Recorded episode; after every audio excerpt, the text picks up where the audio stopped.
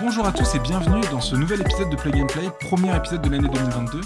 Aujourd'hui, dans cet épisode fort intéressant, on va parler de plein de sujets. On va revenir sur le CES de 2022 et toutes les attentes qu'on va avoir autour de cette année. Et pour débattre, aujourd'hui, autour de la table, je suis pas tout seul, puisque je suis avec Steve, Bonjour. JB, Hello. Axel Salut à tous. et Hakim. Hello tout le monde. Comment ça va, messieurs? Bah, Ça va ça, va. super. Ça va et toi? Très? Bien, également.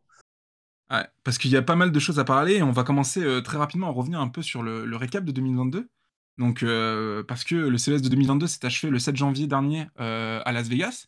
Et après un événement qui avait été entièrement digitalisé pour 2021 suite à la pandémie, euh, on a une année qui marque un retour de l'événement euh, sur les terres du CES, donc à Las Vegas. Alors, certains constructeurs sont quand même restés en distanciel, par exemple LG qui a fait une conférence en distanciel, mais depuis Las Vegas, c'est un peu bizarre. Euh, mais il y a eu quand même pas mal d'an- d'annonces assez intéressantes, contrairement à 2021 qui avait été plutôt abandonné. Euh, Il y a pas mal d'annonces sur lesquelles on va revenir ensemble. La première, je pense que, bon, on va parler direct du gros sujet, euh, c'est Samsung. Je pense que c'est le QD OLED, on va tous être d'accord dessus.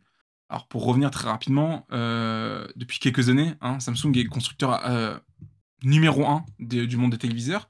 Mais ils sont concurrencés de plus en plus par LG, euh, et avec ses écrans OLED qui sont franchement assez impressionnants. Euh, on attendait une réponse du géant coréen ces dernières années par rapport justement à toutes ces annonces de LG et euh, ces écrans qui se vendent comme des petits pains et des ventes qui sont en pleine progression. On a eu une réponse l'année dernière avec le mini LED qui est arrivé dans la gamme de, Samsung, mais c'était pas une réponse directe, c'était plus une amélioration du LCD qu'une réponse directe de l'OLED. Cependant, cependant, et c'était la grosse annonce du CES, les choses sont peut-être en train de bouger euh, avec l'arrivée du QD OLED. Donc pour schématiser très simplement, le QD OLED, c'est une technologie OLED, mais avec une conception qui est totalement différente par rapport à celle que fait LG, et qui devrait justement régler pas mal de problèmes de l'OLED d'LG. Donc, pour rappel, hein, euh, LG est tout seul sur le domaine de l'OLED à en fabriquer parce que Samsung a abandonné ce marché en 2013 en justifiant à l'époque trois raisons principales. Euh, le problème numéro un qui était euh, le manque de luminosité des dalles OLED. Le numéro 2, un spectre colorimétrique jugé plus faible, donc des couleurs moins fidèles, moins performantes et tout ça, moins, puissantes. Et puis surtout, le troisième souci, le marquage, euh, qui est un des leitmotivs principaux qui revient dans le monde de l'OLED souvent, pour lesquels on préfère l'LCD, en tout cas que des gens préfèrent l'LCD. Mais Samsung, avec ce QD aurait réglé tous les problèmes. Alors, je pense qu'on peut en débattre parce que c'est des annonces qui sont pour l'instant encore extrêmement commerciales. Il n'y a pas encore de, de téléviseurs qui ont été testés, qui sont arrivés sur le marché. Parce que ça, c'est des annonces de Samsung Display. Et Samsung Display, il fabrique des écrans pour tout le monde, en fait. Pour tout le monde, pour Apple, pour ses iPhones, euh, pour euh, Sony, pour plein, plein, plein de constructeurs. Et donc, c'est pas Samsung Electronics. Samsung Electronics, c'est ceux qui sont vendus et qui sont chargés de commercialiser les dalles. Donc, Samsung Display euh, a annoncé ses dalles au tout début du mois de, janvier, donc on était le 5 janvier, je crois, à l'ouverture du CES. Et juste après, on a euh, Samsung, euh, Sony qui a annoncé justement l'arrivée du A95K, euh, un téléviseur justement totalement QD OLED qui devra arriver un peu plus tard dans l'année. Alors, on n'a aucun prix, aucune disponibilité, on sait juste que ça va arriver, donc il a l'air incroyable l'écran, mais on n'a pas, on ne sait pas comment ça fonctionne, et on n'a aucun prix. Et puis il y a Dell qui a annoncé aussi un, truc qui moi pers- personnellement, je vous le dis, hein, franchement, c'est le gros, le truc le plus joli du CES qu'on ait vu, avec peut-être un écran qu'on verra plus tard, Euh, un écran Alienware, 34 pouces, incurvé, euh, QD OLED et tout ça. Je sais pas si vous avez vu ces annonces. Est-ce qu'il y en a qui sont intéressés par rapport au QD OLED ou euh, ou même de voir? Parce que là on est en train de pinailler. Le LED c'est juste incroyable, mais là apparemment ça serait largement mieux et il y a déjà des gens qui ont pu là un peu le prendre sur le marché. Je sais pas, Axel, vu que toi t'as une télé OLED, Euh, une télé mini LED pardon, Oh, justement. LED, attention. Sur Ouais. le QLED. Ouais, une QLED. Pardon. QLED. Bah, en vrai, moi, je suis très curieux de, de voir parce que je pense que Samsung, avec le, le, le QLED, euh, je pense que c'est une technologie qu'ils ont voulu mettre en avant jusqu'au bout et montrer vraiment ce qu'ils étaient capables de faire. Et là, je serais, je serais très curieux de voir le retour, enfin, entre guillemets, si c'est, euh, on peut appeler ça un retour, un retour à l'OLED. Ouais, c'est un retour à l'OLED, un marché qu'ils avaient abandonné en 2013 justement pour les trois raisons que j'avais citées. Ouais, Et justement, euh, je serais bah là, là, apparemment ils auraient réglé trois problèmes. Ouais, mais justement, je suis très, curieux- très, très curieux de voir euh, qu'est- qu'est-ce qu'ils ont fait pour, euh, pour régler ces, ces trois boulets. Ou... Voilà, ces, ces Alors, trois boulets, je pense. Pour, pour faire très simple et pour schématiser, parce que je me suis vachement renseigné hier, du coup. En gros, on parle, ça serait des diodes bleues qui seraient empilées les unes sur les autres. Donc il y aurait trois couches de diodes bleues euh, qui en gros serait la lumière principale qui sera à l'arrière du panneau et en gros qui exciterait, qui qui excite un filtre euh, de couleur euh, rouge, vert euh, et jaune du coup. Ouais, c'est ça. Et en fait, en combinant les couleurs et avec l'excitation justement de ce filtre-là qui sera en quantum dots, donc en point quantique, ils arriveraient justement à régler tous les problèmes. C'est-à-dire que la lumière bleue, c'est la plus puissante et celle qui a le spectre plus, la luminosité la plus forte. Et ils auraient des couleurs plus fidèles parce que les quantum dots, euh, enfin, les points quantiques, c'est ce qu'ils ont sur depuis quelques années, qui sont justement réputés pour un spectre colorimétrique assez fou. Mais je serais vraiment très très curieux de voir ça, ouais. Et euh, parce qu'il y a eu déjà des comparatifs côte à côte, et on a, la- c'est horrible à voir, c'est parce qu'on a vraiment l'impression que les télé OLED elles ont 20 ans, quoi. je sais pas si vous avez pu voir des comparatifs, Steve et JB et tout ça, Hakim? Non. Non, j'ai pas pas regardé. Non, moi, je comparatifs. l'ai pas vu non plus, ouais. Ouais. Bah, Mais, pareil, j'ai- j'ai euh, pas passé le sujet. Euh, Linus Tech Tips a, fait une vidéo justement où il compare euh, une LG OLED à une, Q, QD OLED. Alors c'est une QD OLED de production qui est fournie par Samsung dans une vidéo un peu sponsorisée par Samsung, donc il y a pas mal de pincettes à prendre en compte. Mais enfin, la télé avait l'air vraiment incroyable, vraiment. Et surtout, euh, justement, comme ils annoncent plus de luminosité, enfin ils annoncent surtout que comme il y a moins de couches entre guillemets pour la lumière à arriver sur la vitre avant de l'écran, ils ont besoin de moins pousser les diodes en arrière-plan. Du coup, ce qui permet de mettre moins de, d'avoir autant de luminosité qu'un écran OLED avec une puissance inférieure. Et donc, du coup, il y aurait moins le problème de burn-in. Parce que du coup, le problème de burn-in reste présent sur cet écran. Euh, Samsung en parle. Mais Samsung minimise beaucoup en disant non, mais euh, par rapport à la technologie de nos concurrents, sans citer LG, parce a, de toute façon, il n'y a que LG, euh, on a moins le problème et tout ça. Donc, vraiment très très curieux de voir ça. Et donc, du coup, les premiers à dégainer, ça va pas être Samsung, puisque encore une fois, Samsung Display fournit pour tout le monde et Samsung Electronics, qui vend les télés au consommateur final, au monde, du- particulier, euh, même au monde professionnel, n'en intègre pas dans sa gamme 2022. Ils ont toujours des annonces par rapport au mini LED qui est leur fer de lance et en martelant que le mini LED c'est mieux et c'est mieux et c'est mieux. Peut-être en 2023, mais je suis très curieux de voir Sony parce que Sony du coup va être le premier à dégainer et on sait qu'il y a Sony et il y a Panasonic aussi qui sont vachement intéressés par QD OLED. Mais aujourd'hui, il y a que Sony qui va dégainer avec Alien Noir sur un écran PC. Vraiment, je vous le dis, hein, cet écran, il est incroyable. Il a l'air incroyable, hein, vraiment. hein. Peut-être même plus que le suivant qu'on va voir un peu plus tard. Mais, euh, mais ouais. Du coup, intéressé? D'accord. On valide Ouais, franchement. Ouais, franchement intéressé, très intéressé. Mais, mais après, même si, euh, voilà, tu, tu me diras, j'ai, j'ai déjà depuis pas très longtemps une, une Mm. culette. Je juste par curiosité, je suis très curieux de voir comment ils, comment ils, comment ils ont fait euh, pour sans doute euh, combler les lacunes qu'il y avait il y a quelques années sur l'OLED. Voilà. Sachant qu'il y a pas mal de questions sur le fait que Samsung Display, enfin, est-ce que Samsung, dans le monde du particulier, va se lancer dessus? Puisqu'il y a Samsung, justement, euh, pendant le CES, a annoncé euh, des- du micro LED. Alors, le micro LED, hein, c'est encore la technologie d'après, c'est celle qui est censée combiner le meilleur des mondes, qui règle tous les problèmes. Bon, elle a un seul défaut, cette technologie, mais personne ne va en parler, c'est le prix. en tout cas, Ah, Samsung ne veut pas en parler. c'est 1000 euros le pouce. Et euh, il y a un écran 89, un écran 91 et un écran 110 ou 105 pouces qui arrive cette année, en 8K. Donc, euh, est-ce que Samsung passera au QD OLED avant de repasser sur du micro LED Est-ce que finalement le QD OLED, ça va pas être la gamme intermédiaire entre le micro LED qui est juste hors de prix encore pendant quelques années et le QLED qui est leur fer de lance? Enfin, il y a plein de questions, ça va être vachement intéressant. Mhm. Mais, euh, mais ouais, LG va avoir un concurrent. Et ça, c'est la grosse, grosse nuit du CES du coup, parce que actuellement, LG était le seul fabricant de dalle OLED pour l'entièreté du marché. Et là, Après, c'est surtout là, savoir. le plus euh, gros rentre dans le jeu, quoi, parce que Samsung, c'est le plus gros, hein, encore. c'est hein. sur- c'est surtout savoir ce qu'ils vont faire après, Edge. Oui, oui, parce qu'il y a du coup, oui, LG a annoncé qu'ils ont des nouvelles technologies de dalles, les dalles EX, euh, dans leur nouveau téléviseur, le, enfin les très connus C1, G1 et tout ça. Donc euh, dans, là, dans la génération C2, G2, qui devraient apporter une luminosité encore plus importante, euh, qui devraient régler encore plus de problèmes, une colorimétrie encore plus forte. Évidemment, tout est en mieux. Euh, mais ouais, très curieux, de- bah, très curieux en fait de voir le, le téléviseur Sony en fait.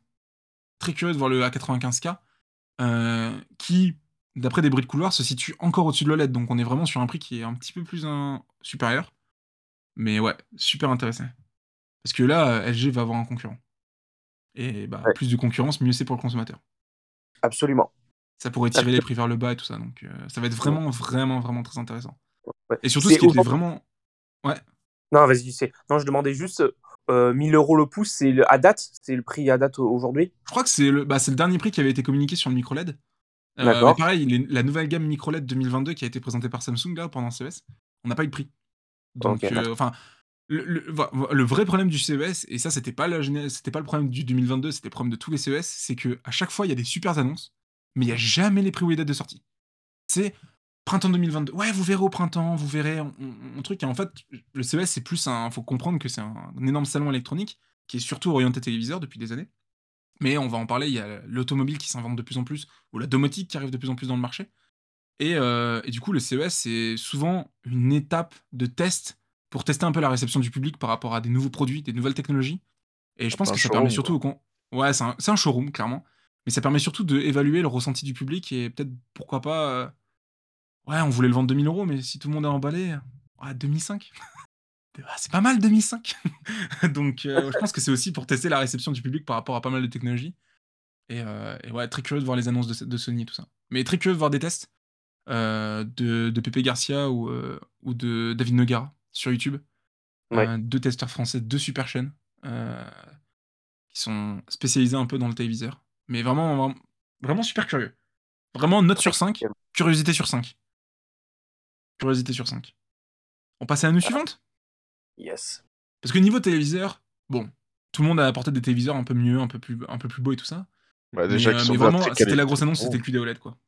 Ils sont déjà très très bons, surtout. Mais, ils sont déjà- mais c'est vrai que vraiment, quand tu vois les vidéos de Linus Tech Tips en particulier, où ils comparent un téléviseur LG OLED et un téléviseur euh, LG, euh, Samsung QD OLED, enfin vraiment, t'as l'impression que le OLED, il a 10 ans quoi.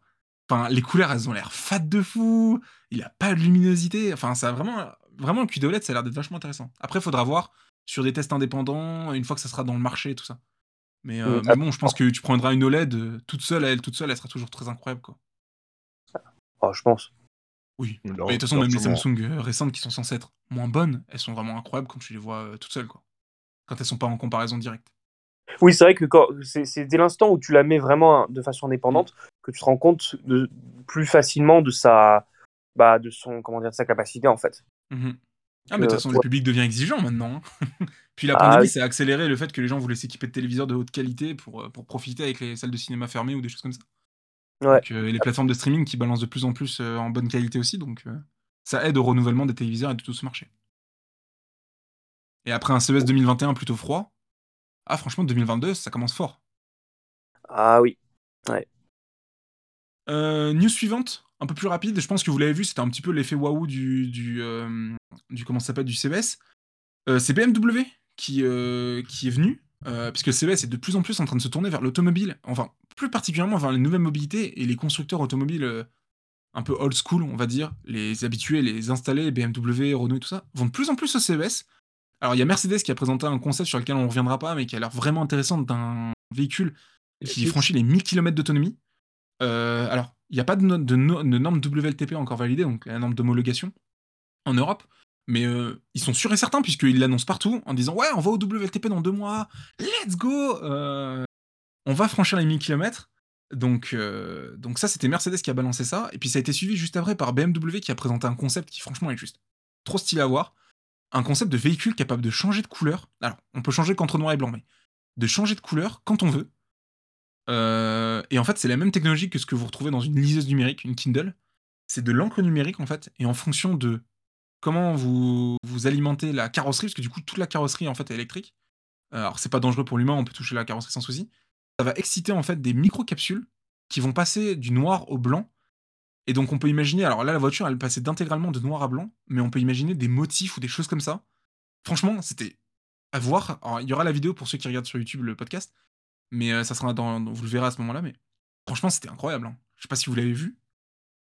Non, j'ai pas vu malheureusement. ultra stylé. Ah ouais?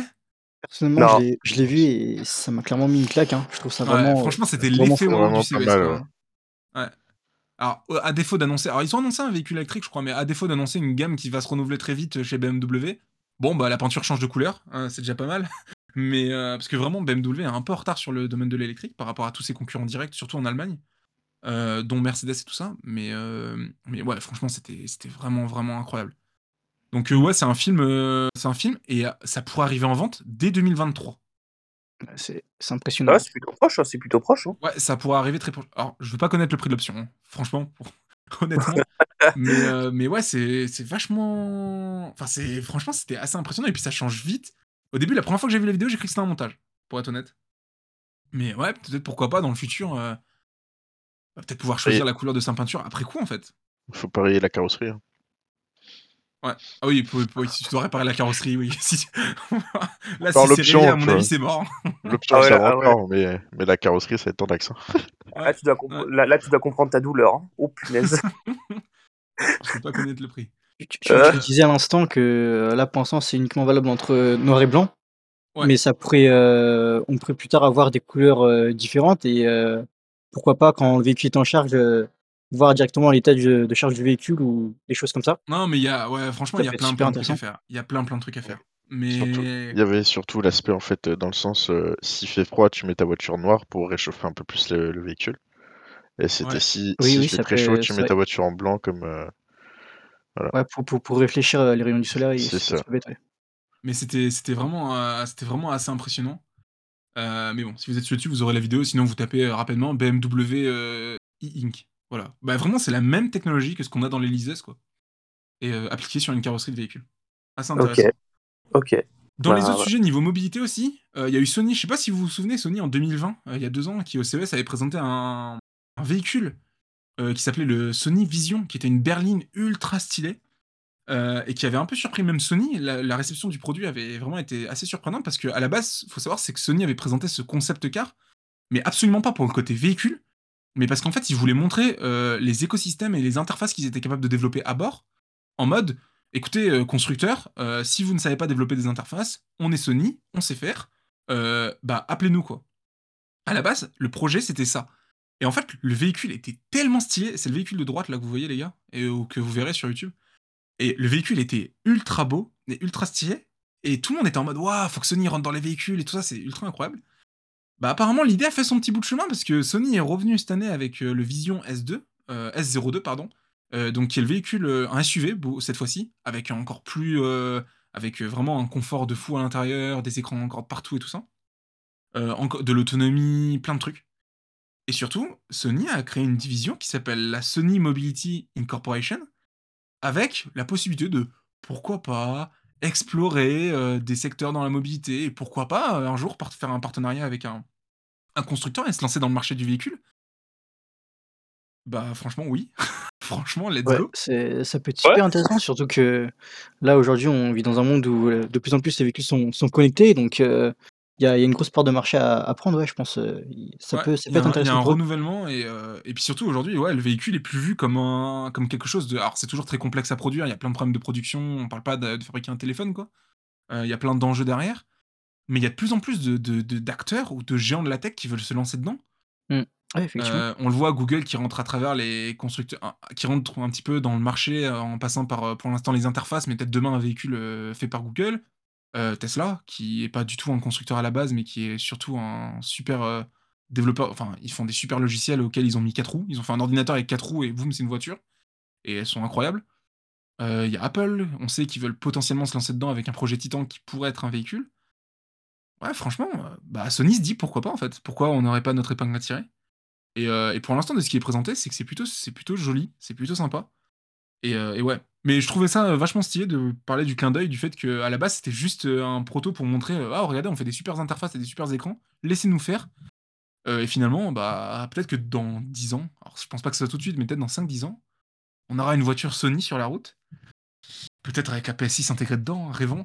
Ouais. Ça serait beau, Non, hein. mais, mais, ça, mais, Ouais, non, mais il y a plein de trucs à imaginer. Hein. mais justement, mais justement moi, ça me PS6 quand paraît. même. Ah, attends, tu sais là, bah, tu fabriques pas un véhicule en deux ans, mais. Enfin, une PS5 ou une PS6, mais euh, on le voit, hein, Tesla veut, veut t'occuper pendant les temps de charge avec euh, de plus en plus de puissance, et on le voit sur la Model S. euh, ils promettent de. Maintenant, t'as plein de jeux que tu peux faire quand t'es à l'arrêt. Sony se maîtrise dans le, dans le, dans le cinéma. Ils Ouais. veulent faire des voitures. Ils connaissent les architectures système. Ouais, en vrai, pourquoi pas avoir une voiture Sony dans laquelle t'es un monde Sony, où tu puisses consulter les films de la Sony Picture et en Mhm. même temps jouer aux jeux, les derniers jeux Sony directement dans ton véhicule. Ouais, ça me paraît pertinent, surtout qu'en plus, ils savent, euh, ils savent faire des interfaces avec. euh, Mm. Alors après, je sais pas si, c'est, si ce sera les, les, les- comment dire, les mêmes équipes euh, qui travaillent chez PlayStation ou pas, mais pour moi, si on globalise, pour moi, ils savent faire des interfaces et ça me paraît très largement pertinent qu'ils fassent soit des partenariats ou bien, ou bien, ou bien même qu'ils se lancent même dedans. Bah, c'était le projet à la base. hein. Le, le projet de la vision, c'était justement de montrer leur, leur capacité à développer ce, ce genre de produit, enfin des interfaces et tout ça, et de pourquoi pas euh, vendre ça sur euh, étagère, en gros, à des constructeurs qui, eux, ont pas envie de se prendre la tête à développer tous ces trucs-là, et à dire, bah écoutez, intégrer nos technologies dedans, on vous le fait, comme, aujourd'hui, en fait, Google le fait. Sony voulait essayer de trouver un truc, mais bon, le projet a tellement plu qu'ils se disent, Ah, il y a peut-être une, clientèle, ou c'est peut-être pas si complexe que ça, et alors je pense pas qu'ils se lancent tout seuls, mais on sait que Apple avait discuté avec Hyundai l'année dernière pour euh, pourquoi pas utiliser les usines Hyundai et les compétences de fabrication du, constructeur sud-coréen, je crois, Hyundai, euh, pour, pour, pour fabriquer leurs véhicules. En vrai, euh, Sony euh, pourrait peut-être tenter un truc dans le même style. hein. Soumettre, enfin faire faire la fabrication par un constructeur tiers, un constructeur qu'on connaît, qui a l'habitude de fabriquer des véhicules, et juste poser en fait un badge Sony sur un design et dire bah ça c'est notre véhicule. Et bah let's go. Je vois, je vois tout à fait ce que tu veux dire et puis je suis, je suis totalement d'accord avec toi. hein, c'est comme, comme j'ai dit tout à l'heure, il y a une grosse part de marché à, Mm. à essayer de, de gratter, donc ça, ça peut carrément renouveler un peu, un peu la marque. Ouais, surtout que la marque en a besoin. euh, Ouais, ouais, c'est on exactement. le sait qu'ils ont du mal aujourd'hui. hein. S'il n'y avait pas eu la PS4, euh, Sony est un peu en difficulté. Vendent- les appareils photo marchent très bien, mais bon, c'est quand même pas un- le plus gros des marchés. Les smartphones, c'est une casse qui a été totalement ratée. Les vrai. PC, ils sont plus dessus, avec les Vaio. Euh, donc ouais, pourquoi pas. Pourquoi pas essayer de se réinventer, trouver un nouveau relais de croissance sur, le, sur la mobilité. Alors parce que ouais, la, la filiale s'appelle Sony Mobility, donc on peut imaginer plein de trucs. hein. Des véhicules plus petits, des trottinettes, plein de trucs.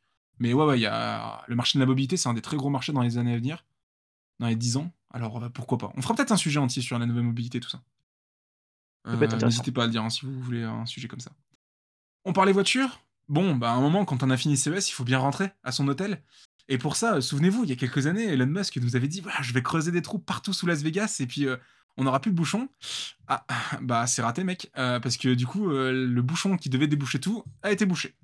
Voilà, je sais pas si vous avez vu cette actualité. en gros, Elon Musk voulait présenter. Ah, c'était. Bon, en vrai, c'est assez drôle parce que du coup, c'est un, test euh, grandeur nature, mais il y avait un. La Boring Company, du coup, la, filiale, euh, enfin, une des compagnies que dirige Elon Musk, euh, qui a pour ambition justement de creuser des tunnels sous plein de grandes villes américaines et de proposer un système en fait de, transport, alors qu'on pourrait prendre soit par véhicule, soit demain par des navettes, et en fait de, connecter les villes et tout ça. Du coup, venez faire un test à grandeur nature pour le CES 2022. Euh, or, le test s'est plutôt mal passé puisque bah, du coup, le bouchon a été bouché. Alors, et surtout, le tunnel n'était pas prévu pour avoir des sorties de secours ou des trucs dans le genre. Donc, c'est assez problématique. Euh, et c'était c'était assez drôle quand même de voir ça. Bon, ça reste un petit loupé pour une fois, mais, euh, mais je pense que voilà, la Boring Company va se relever. Mais c'était plus en clin d'œil, voilà. C'était plus en clin d'œil, parce que du coup, c'était la première fois que les, que les journalistes pouvaient l'essayer, vu qu'en 2021, c'était- il n'y avait pas de CES. En tout cas, il n'y avait pas de CES en présentiel. Donc, euh, donc voilà. On verra. Mais on sait que Elon Musk, on peut lui faire confiance pour euh, remonter ce genre de pente. Et euh, puis ça fait de la com en plus. Hein, c'est voilà, c'est gratuit. hein. On prend. Parce que du coup, tout le monde a parlé des véhicules Tesla qui étaient bloqués dans un bouchon d'une euh, d'une société d'Elon Musk, alors qu'ils n'étaient Oui. pas du tout présents au CES et qu'ils n'avaient pas payé de stand. hein. C'est vrai que ça Donc, donne de la euh, visibilité gratuitement. c'est- Bien joué pour la ça visibilité. Ouais, C'est pas la meilleure pub, mais comme on dit, hein. Ouais. Bad news is news, is news. hein. Ouais. Oui, il a Ouais, fait, ça, tout le monde a ça- pas. Allez, c'est faut comme pas le- cher. exprès de, de- il a fait exprès de faire boucher le, le tunnel. Hein. Bon, on en a discuté avec un Antoine, génie, Antoine hein. qui participe à l'écriture de ce podcast. On en a discuté hier. Moi, je pense pas. Mais euh, il me disait, ouais, c'est un peu comme le Cybertruck où ils avaient cassé la Ouais, vitre et, euh, et ça, avait- Voilà. ça en avait fait parler. Ouais. Est-ce que c'est est -ce c'est calculé? Je pense pas. Parce que du coup, en termes de sécurité, il y avait aucune. Enfin, tu peux même pas ouvrir la porte hein, dans le tunnel. Hein. Je sais pas si on s'en rend compte sur les images que je vous montre. Trop étroit. Euh, ah, c'est Ouais, très très étroit. serré, tu, peux, tu, tu peux pas. hein. En fait, tu peux pas ouvrir la porte normalement. Donc, euh, s'il y avait eu un problème, ça aurait pu être une très très mauvaise Ouais, pub. c'est Bon, vrai. tout s'est bien passé, ils sont restés bloqués euh, 10-15 minutes dedans, mais ils sont sortis quand même.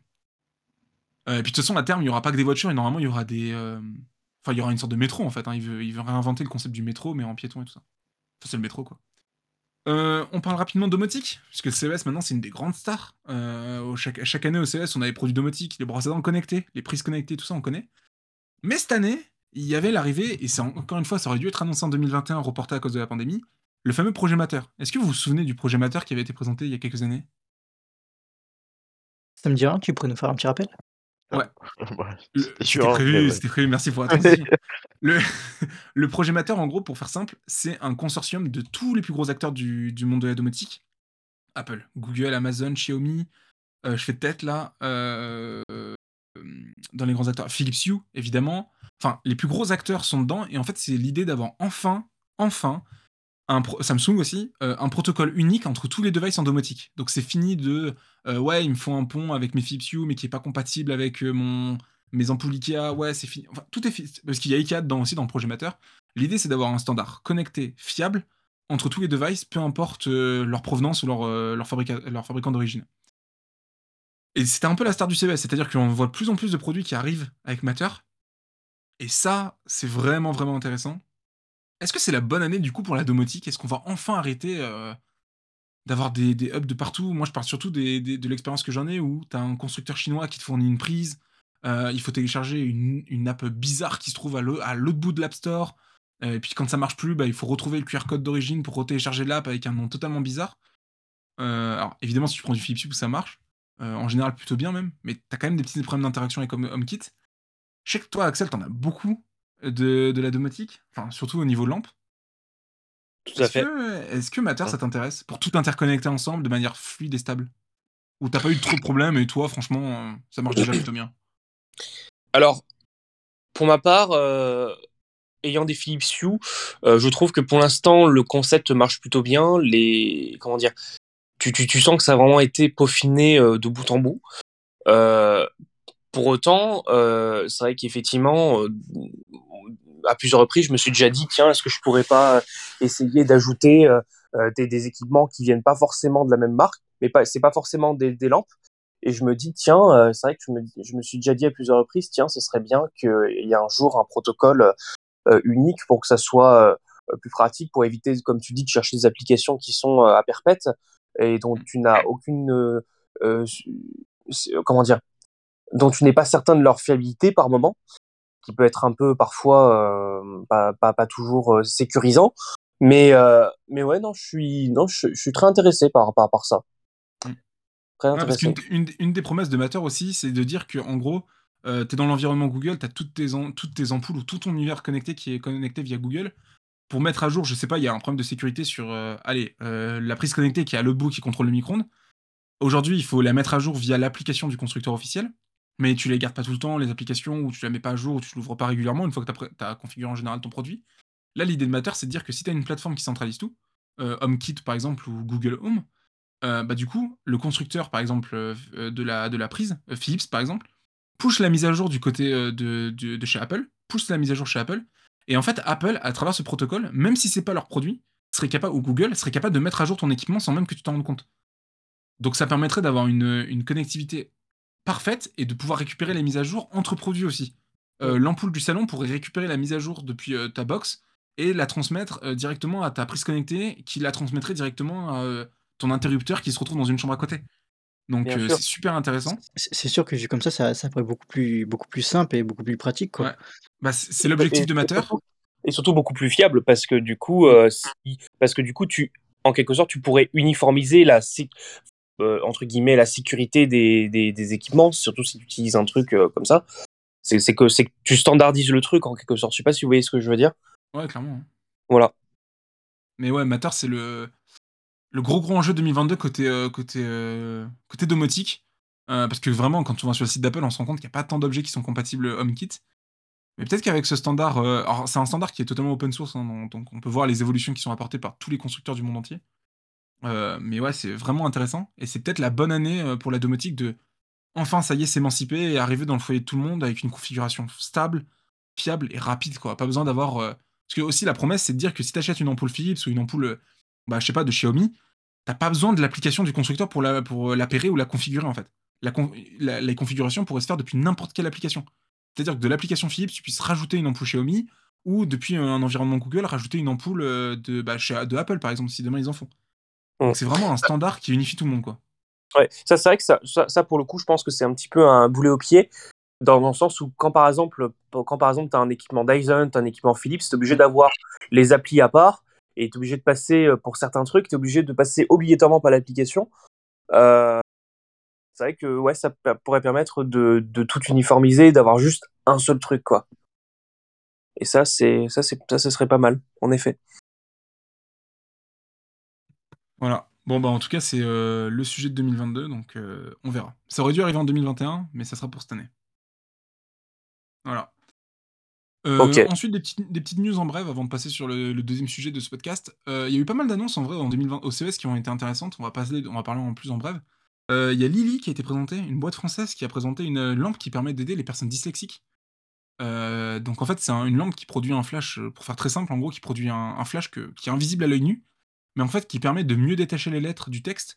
Et pour les personnes qui sont dyslexiques, ça règle pas mal de problèmes. Et ça, c'est apparemment, c'est super efficace. Euh, ça a pu être testé au CES. Et ça, pour le coup, c'est des trucs dont on n'entend pas souvent parler de ce qui se passe au CES, au-delà des grandes nouvelles télé et tout ça. Mais ça, franchement, c'est stylé. hein. Pour, euh, pour, ça, peut, ça peut aider pour beaucoup, beaucoup de monde. Voilà, petite news en bref. Lily, euh, boîte française. C'est pas mal, hein, c'est français. On apprécie, on est un peu chauvin ici. Cocorico. Cocorico, exactement. La French Tech, bien évidemment. Euh, dans les sujets cool aussi, euh, on passe rapidement. Bon, je pense que ça, on, est obligé un peu d'en parler. Euh, Il y a eu l'annonce du moniteur dont on parlait en tout début, euh, QD OLED de chez Alienware, euh, donc de Dell, qui va arriver, qui a l'air juste absolument incroyable. Samsung aussi a fait un petit effet waouh avec un écran euh, 55 pouces incurvé pour, euh, les joueurs. Possible de retourner à 90 degrés. Alors, ça fait un écran très bizarre en vrai retourné. Euh, mais ça a l'air juste incroyable. Et en fait, c'est un écran dans lequel on pourrait mettre trois écrans euh, virtuels. Euh, moi, je vois, je vois plein d'applications. hein, Je vous le dis direct. Ce truc-là a l'air juste incroyable et trop stylé. Ah, J'en vois aussi. Euh, Alors, il est pas QD OLED lui, par contre. Il est juste mini LED. Enfin, il est juste entre guillemets, juste mini LED. Mais alors, je suis très curieux de voir ça. hein. Je vous le dis sincèrement, l'Odyssey Arc, hmm, très curieux. Ah ouais. Ça Ah, non, mal, je- surtout que. Excuse-moi, je t'ai coupé le là, vas-y. non, non, vas-y, vas-y, c'est- j'ai rien dit. Ouais, euh, moi je pense un petit peu à toi, surtout que tu, tu, tu streames un petit peu, donc euh, tu as parfois besoin d'avoir plusieurs écrans. Avec un seul Ouais, écran qui te franchement. permet d'avoir euh, trois écrans, ça te permettrait de à la fois jouer, suivre ton chat et puis euh, gérer tes, tes réglages euh, OBS et compagnie, quoi. Ouais, ouais, et puis Donc même ça- sur le bureau, c'est plus joli d'avoir un seul écran standard que, Exactement, enfin, exactement, que- que clairement. Ça, écrans. quoi. ça peut prendre peut-être aussi moins de place, euh, plus simple tout- sur tout ce qui est câble management et compagnie. Mm. Donc ouais, clairement. Mais ouais, ça a l'air d'être. C'était une annonce du CES. Là aussi, comme d'hab, pas de prix, pas de date de sortie. Je pense que là aussi, Samsung est un peu en train de tester le marché. Il l'avait fait il y a quelques années avec euh, le Odyssey G9, qui était un énorme écran incurvé de 49 pouces, euh, qui était finalement qui est arrivé un peu plus tard sur le marché alors que c'était pas prévu. Je pense qu'à mon avis, l'Odyssey Arc, on va en entendre parler dans la courant 2022. Et, euh, et ouais. Mais je pense que de CES, on pourra aussi retenir qu'en termes de. Bah, avec avec l'arrivée du télétravail en masse qui a poussé plein de gens à travailler depuis chez eux en, confinement, euh, il y a pas mal de choses qui étaient vachement intéressantes sur les, euh, les PC. Je, alors, je l'ai pas mis dans le truc, mais JB m'avait envoyé un, un bureau euh, de chez Razer Ah ouais. où il y avait un PC intégré dedans. Franchement, je l'ai vu, ça avait l'air vraiment très très stylé. Euh, Alors, ça reste des concepts avec des, des idées un peu farfelues, mais il y a peut-être des, des trucs à récupérer à droite à gauche.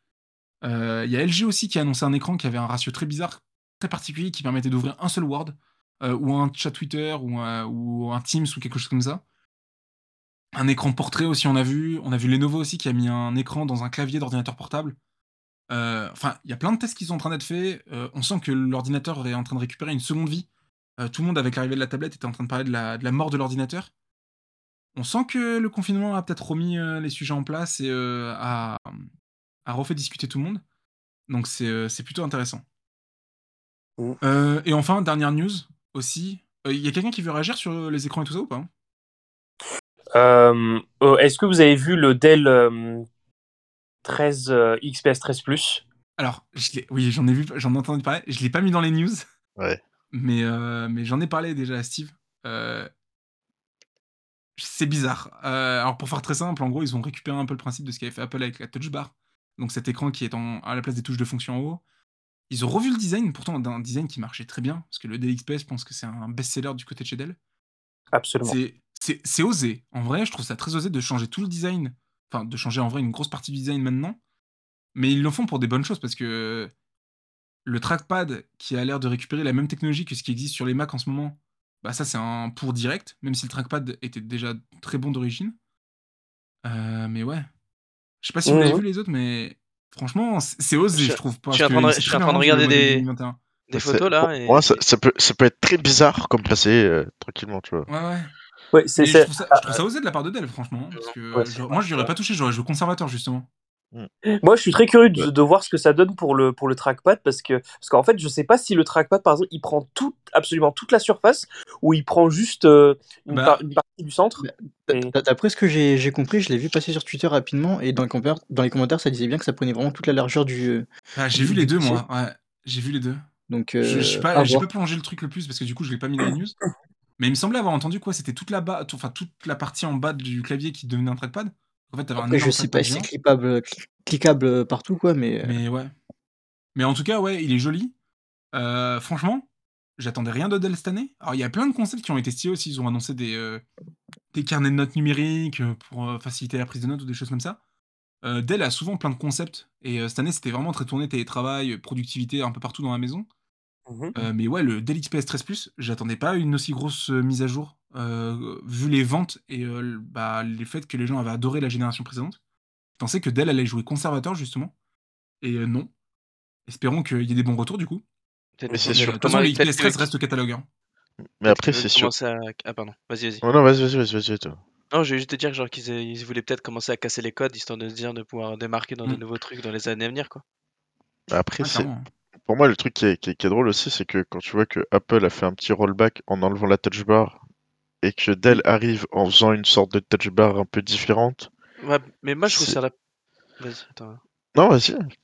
Je considère pas vraiment ça comme une touch bar comme je le vois. Tu sais, c'est plus les Oui. touches, euh, les touches fonctions et les touches trucs qui ont été dématérialisées, mais. Non, non, parce que tu peux les modifier. Ah ouais, c'est un écran du coup? C'est pas un écran, c'est un truc qui est. En fait, Ah, ouais, du c'est un écran qui est sous le plastique et donc du coup, ça donne. euh, Tu, tu peux quand même le custom un peu, j'ai l'impression. Ah, ah ouais, bah, enfin. de C'est comme pas des de touches fixes que tu peux cliquer juste. Ah, ok, mais moi de vi- enfin, visuellement comme ça, moi je voyais Ouais, pas, je voyais visuellement, pas un j'avais écran, l'impression de la mais... même chose. Ouais. mais ok, d'accord, bah, si tu peux changer, écoute, c'est cool, mais bon. euh, Mais ouais, c'est- en fait, c'est une touch bar. Mais d'ailleurs, euh, quand euh, il y avait une journaliste de The Verge qui avait interrogé Dell en disant Ah, vous avez mis une touch bar Dell avait dit Non, non, non, c'est une sensitive euh, bar. Euh, c'est pas une touch bar, c'est pas la même chose, c'est pas un écran, regardez bien. euh. Ok. Mais du coup, bah, oui, par c'est- contre, tu c'est vois, très il- curieux de voir ça. Mais ça expérimente, c'est cool. il- non, mais ils Oui. commencent à mettre le même clavier qu'ils ont mis sur les tout premiers Mac, tu sais, avec les touches, euh, les flèches directionnelles qui sont totalement serrées. Et ça, je trouve que c'était pas forcément une des meilleures idées qui avait été faite. Et euh, je sais pas, moi, le clavier, j'ai un peu de mal.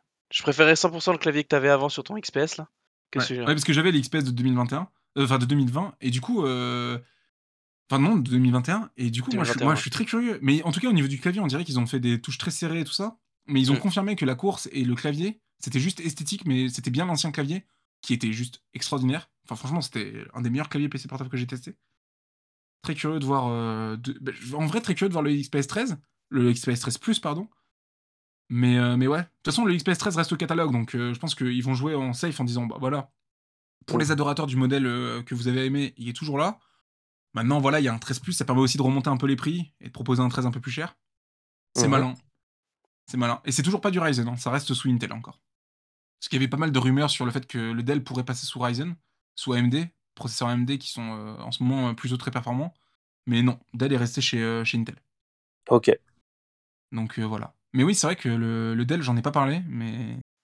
Mais, mais de toute façon, sur les PC portables, ou même le- l'informatique, les moniteurs et les PC portables, il y a pas mal de trucs super intéressants qui ont été faits. Il y a évidemment Intel et AMD ont annoncé des nouveaux processeurs qui sont censés venir concurrencer euh, bah, ce qui se fait aujourd'hui chez Apple. Ce qui est d'ailleurs très rigolo, puisqu'il y a deux ans, Apple n'existait même pas et maintenant tout le monde se compare à eux. Euh, puisque AMD ne se compare plus dans ses conférences à Intel, ni, ni l'inverse d'ailleurs. Intel ne se compare plus à AMD, maintenant ils se comparent tous à Apple. Euh, alors qu'ils étaient vraiment, ils étaient absents il y a deux ans, ils n'existaient même pas. Donc c'est plutôt rigolo de voir ça. Et, et puis ouais, il y a pas mal d'expérimentations. On sent que les constructeurs d'ordinateurs portables essaient de réinventer le format, parce qu'il y a plein de trucs à tester avec l'arrivée du télétravail, et puis même pour relancer les ventes. Il y a un boom en ce moment des ventes de PC portables, donc c'est peut-être l'occasion de sortir un modèle qui se différencie et qui peut se trouver une, un public cible. Donc euh, Asus est très coutumier de tenter des trucs avec double écran, trois écrans, des écrans qui se lèvent, des touchpads dans le trackpad. Enfin, il y a plein de trucs à tester. Et euh, ouais. Mais en tout cas, c'était des annonces plus, euh, plus sages qu'on avait vu au, prochain C- au précédent CES. Quoi. Ok. Et Asus aimait bien ben, lancer des concepts un peu chelous, mais là, ça faisait tout le temps un peu réaliste. quoi. Ouais. Voilà. Euh, petite news aussi, parce que CES aussi sur un petit peu les, nouvelles énergies. Euh, Il y a GAF Energy, qui est un fabricant de panneaux solaires américain, qui a annoncé euh, les premiers panneaux solaires clouables. Donc, pas besoin de changer sa toiture désormais, ça se cloue sur la toiture d'origine. Le gain de temps, il est assez fou, puisque en gros, tu mets trois fois moins de temps à installer le panneau solaire, et tu peux équiper toute une toiture de 100 mètres carrés en seulement une journée. Donc c'est cool, c'est cool parce que ça peut apporter une, ça coûte moins cher aussi. Euh, donc ça peut, démocratiser de fou l'arrivée du panneau solaire dans les, toitures, surtout aux États-Unis, où ils sont assez fans de ça. Et puis surtout, bah, Tesla, qui euh, avait racheté Solar City il y a quelques années, qui était une boîte d'Elon Musk qui fabrique des. Alors c'est des tuiles en fait, on dirait des tuiles de, des vraies tuiles, mais en fait c'est des panneaux, c'est des cellules photovoltaïques, donc des cellules, euh, des panneaux solaires. bah, ils ont un compétiteur, ça y est, ils ont enfin un compétiteur parce qu'ils étaient un peu tout seuls sur ce marché-là. Et là, il y a Gaf Energy qui va se lancer dedans, donc une société californienne, qui va essayer d'apporter un peu de concurrence à du coup Tesla. Alors je crois que maintenant c'est Tesla Solar. À l'époque c'était Solar City, mais mais voilà. En tout cas, super stylé, ça a l'air de très bien marcher. et puis c'est en vente depuis l'année dernière et apparemment ça marche très bien leurs affaires. Et les gens sont très satisfaits de ce genre de truc. À voir dans, la durée, mais en tout cas il y a de la compétition qui arrive. Et, bah, comme d'hab, hein, plus il y a de compète, mieux c'est pour le consommateur. Ouais, très, très, très curieux de voir ça, surtout qu'en général, effectivement, les panneaux solaires, enfin, j'ai toujours eu l'impression que c'était c'était toujours un peu un marché niche jusqu'ici. Mm. Et, et, là, et là, le fait de voir que, que, que c'est en train d'être un peu plus, euh, qu'il y a un peu plus de concurrence qui arrive, bah, du coup, c'est pas mal. C'est pas mal pour tout le monde. Ouais, surtout qu'en termes de solutions, euh, si tu voulais pas mettre des panneaux solaires d'une taille prédéfinie dans ta voiture, euh, t'avais vraiment que Tesla qui proposait une solution où tu pouvais remplacer des tuiles par des panneaux et ça donnait un aspect tuile. Euh, et du coup, ça faisait un panneau solaire qui était joliment intégré et facile à mettre, tout ça. Euh, bah là, il y a plus, plus joli, je ne sais pas, mais en tout cas, il y a plus simple à installer. Et euh, bah, c'est déjà en vente. Donc voilà, ça arrivera peut-être un jour en France. Il y a peut-être d'autres compétiteurs qui vont se mettre dessus, mais, mais voilà, c'était pour vous remonter cette info. Après, là, sur le sujet, la question que je me pose, c'est à propos de l'efficacité des, des tuiles. Je sais pas si c'est aussi efficace que celle de Tesla. On est dans des rendements de 30%. Ça reste, ça reste non, non, mais apparemment, c'est en, vrai, la vraie différence, c'est que c'est une cellule photovoltaïque, mais que tu peux la clouer en fait. Du coup, c'est beaucoup plus rapide à l'installation. C'est pas sur la technologie en vrai où c'est vraiment différent. C'est vraiment sur l'installation où tu gagnes du temps et euh, tu peux équiper des, des, toitures beaucoup plus rapidement. quoi. C'est surtout ça qui est vendu par le constructeur. Voilà. Euh, bah tiens, tu vois l'image où en gros ils peuvent. Tu vois, c'est des, des, fines lamelles et tu peux vite l'éclipser et ça va très vite. Ouais, je vois, ouais. Mm. Euh, du coup, messieurs, voilà, c'était un peu tout pour ce qui s'est passé au CES 2022.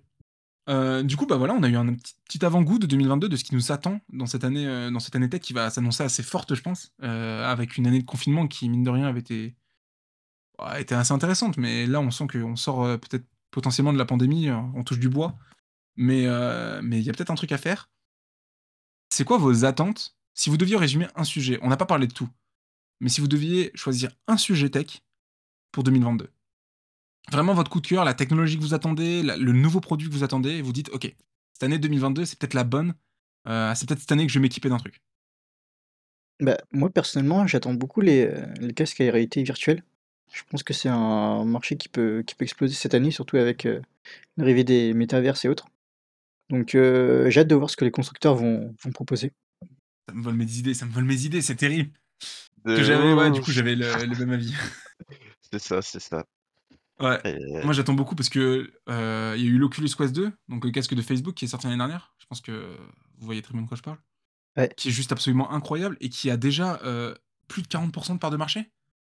Steve, on en avait parlé la dernière fois le, de la stat. 39, je pense. Ouais, 39% euh, de part de marché déjà sur le marché du PC. Très très proche de 40.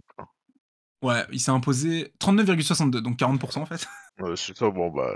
Ouais ça s'est imposé comme un des casques de réalité virtuelle les plus performants, enfin c'est le plus performant aujourd'hui qui est sur le marché, à un prix mais incroyable, puisqu'il est à 349 euros.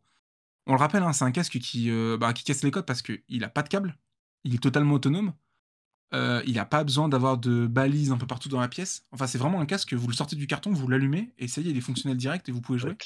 C'est clé en main, quoi. Ouais, c'est clé en main. Euh, il y avait déjà eu des expérimentations. Il y avait PlayStation qui avait sorti un casque pour la PS4, mais le PSVR, euh, le PlayStation euh, Virtual Reality, mais qui, était bien, mais il y avait pas mal de câbles, il fallait des boîtiers intermédiaires. HTC qui était très connu, mais pareil, il fallait des boîtiers intermédiaires, il y avait plein de câbles, plein de contraintes à l'installation de ce genre d'objet. Et c'était surtout pas, ah, pas le même prix. Hein.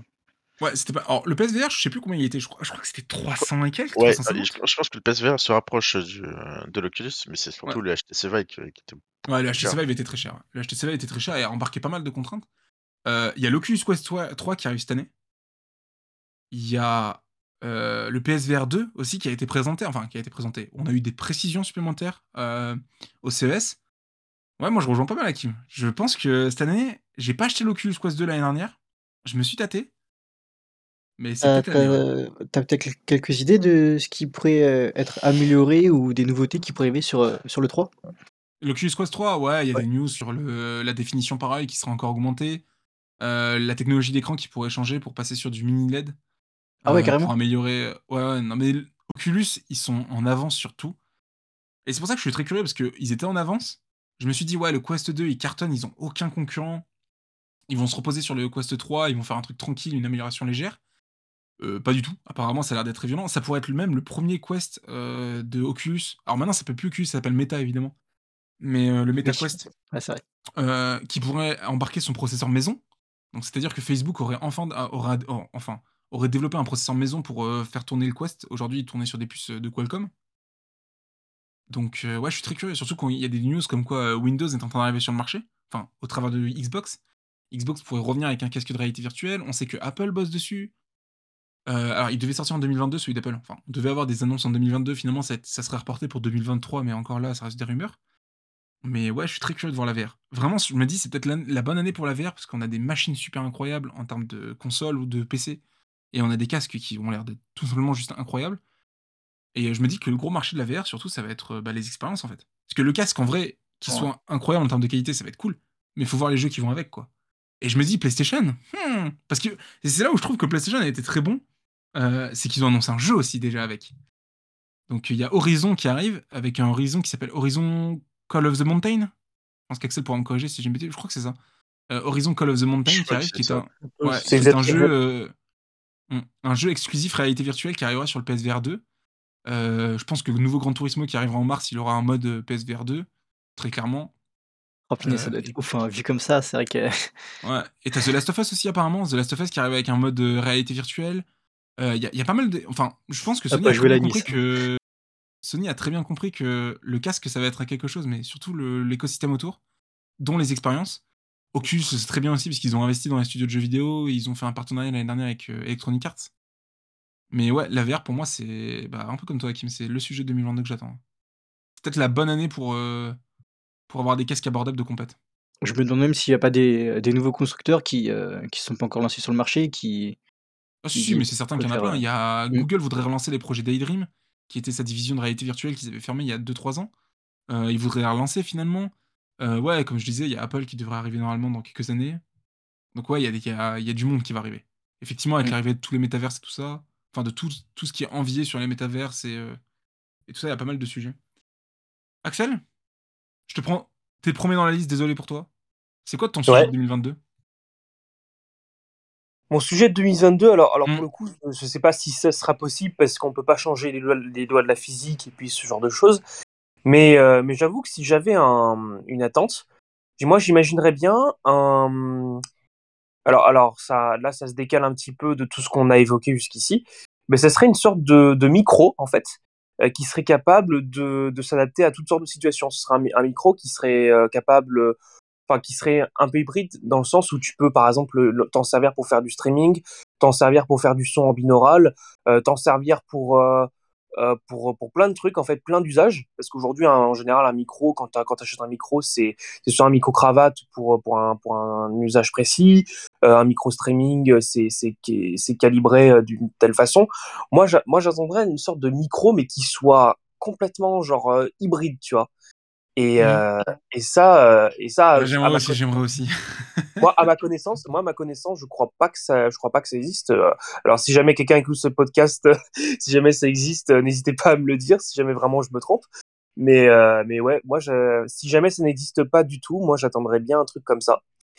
Et puis sinon, heu, mis à part ça, ouais, on va dire, alors là pour le coup, c'est beaucoup plus, comment dire? Beaucoup plus léger. Là je dirais là je parlerais plus d'un refresh. Je dirais plus un refresh de la Nvidia Shield avec une, heu, télécommande ou alors pas forcément la Nvidia Shield, mais d'une télécommande, heu, rechargeable.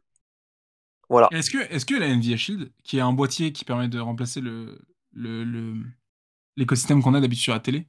En gros, c'est un boîtier qui vient se brancher pour expliquer à tout le monde, c'est un boîtier qui se branche sur votre téléviseur et qui vous donne accès en fait à une autre interface fournie par Nvidia.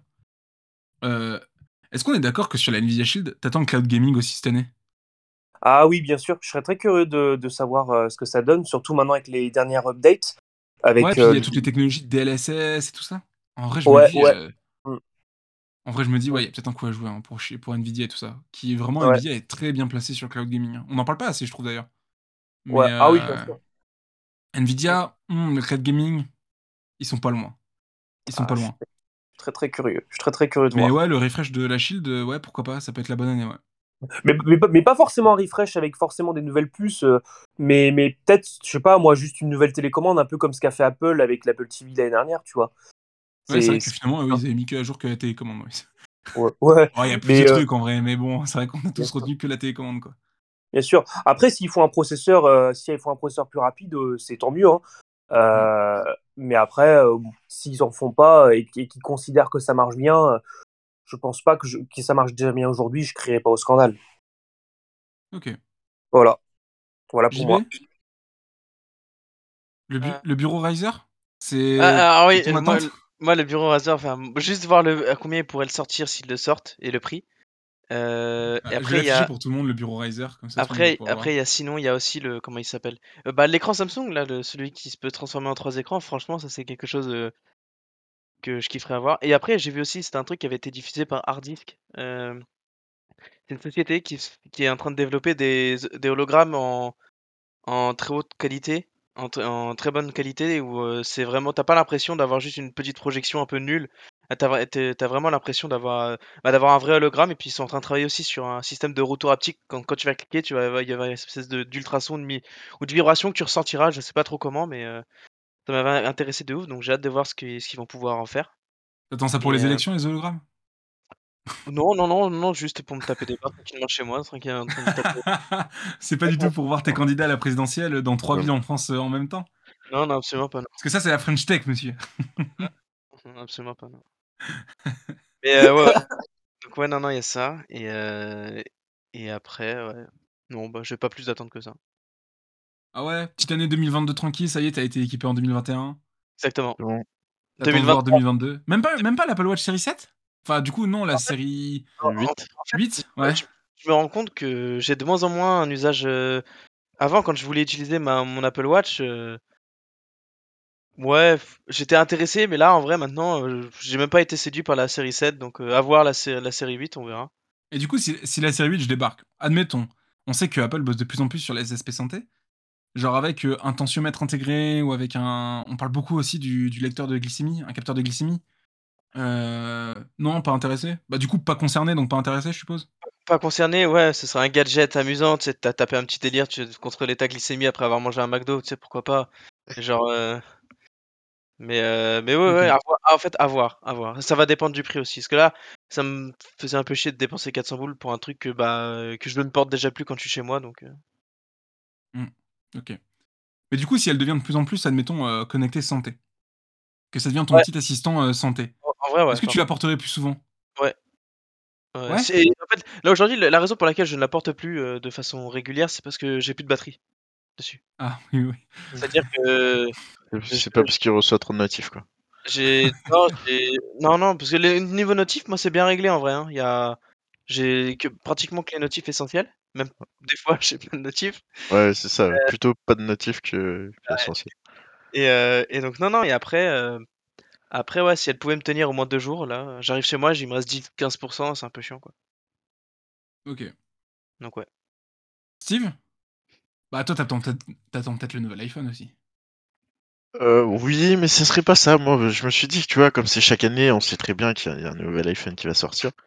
C'est comme l'histoire des, des MacBook M1, il y en a toujours un qui va sortir, hein, le nouveau processeur. J'ai cherché un petit peu, j'ai trouvé un truc qui pourrait être sympathique. Ça fait longtemps qu'on l'a pas vu, donc ça va être encore de- du côté de chez, chez Razer. En 2018, on avait vu le Razer Linda. Je sais pas si vous vous rappelez. Alors là, faut que je me rafraîchisse, Ah, que... d'accord. Donc, ok. Bah, c'est normal en vrai, ça fait quand même un petit moment. En gros, c'était, euh, tu pouvais intégrer ton téléphone sur, euh, Oui sur, euh, sur un ordinateur, entre guillemets, où tu avais l'écran, plus la batterie et tout ça. C'est un projet, euh, ouais, c'est un projet qui, était, qui, qui date de 2018. Mais je pense que, vu que maintenant euh, les téléphones sont encore plus performants qu'en 2018, hein, on peut le voir un peu partout, hein, surtout, c'est voir si peut-être, enfin, j'ai un léger doute quand même, tu vois, que ça ressorte. Je sais pas. Ah, ouais, ouais, pour, expliquer, en gros, le concept c'était tout bête, c'était euh, à l'emplacement où normalement il y a le trackpad. En fait, on branchait son téléphone et en fait, tout le PC qu'on a l'habitude de, traîner avec nous, avec clavier, batterie, en fait, il y avait aucune intelligence dedans. Il y avait rien. Et en fait, quand tu branches le téléphone, ça fait un peu ce que Samsung fait avec le Samsung Desk, justement.